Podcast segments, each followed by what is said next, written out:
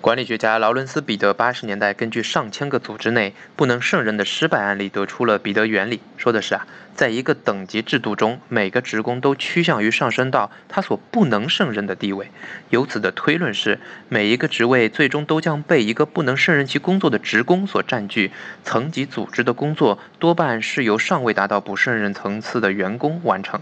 很多人觉得现在的老板不好，或许还是个事实，因为你的老板正是胜任了前一个岗位才被提拔上来，但在这个岗位上做得不好，你老板逃不了这种命运，你可能也逃不了。有时候没有被提拔到过高的职位，或许还是一个好事。我个人观察一个组织中领导的一个方法是，看他是否谦逊，是否会聆听，虚怀若谷，才能海纳百川，包容并蓄。今天再啰嗦一句。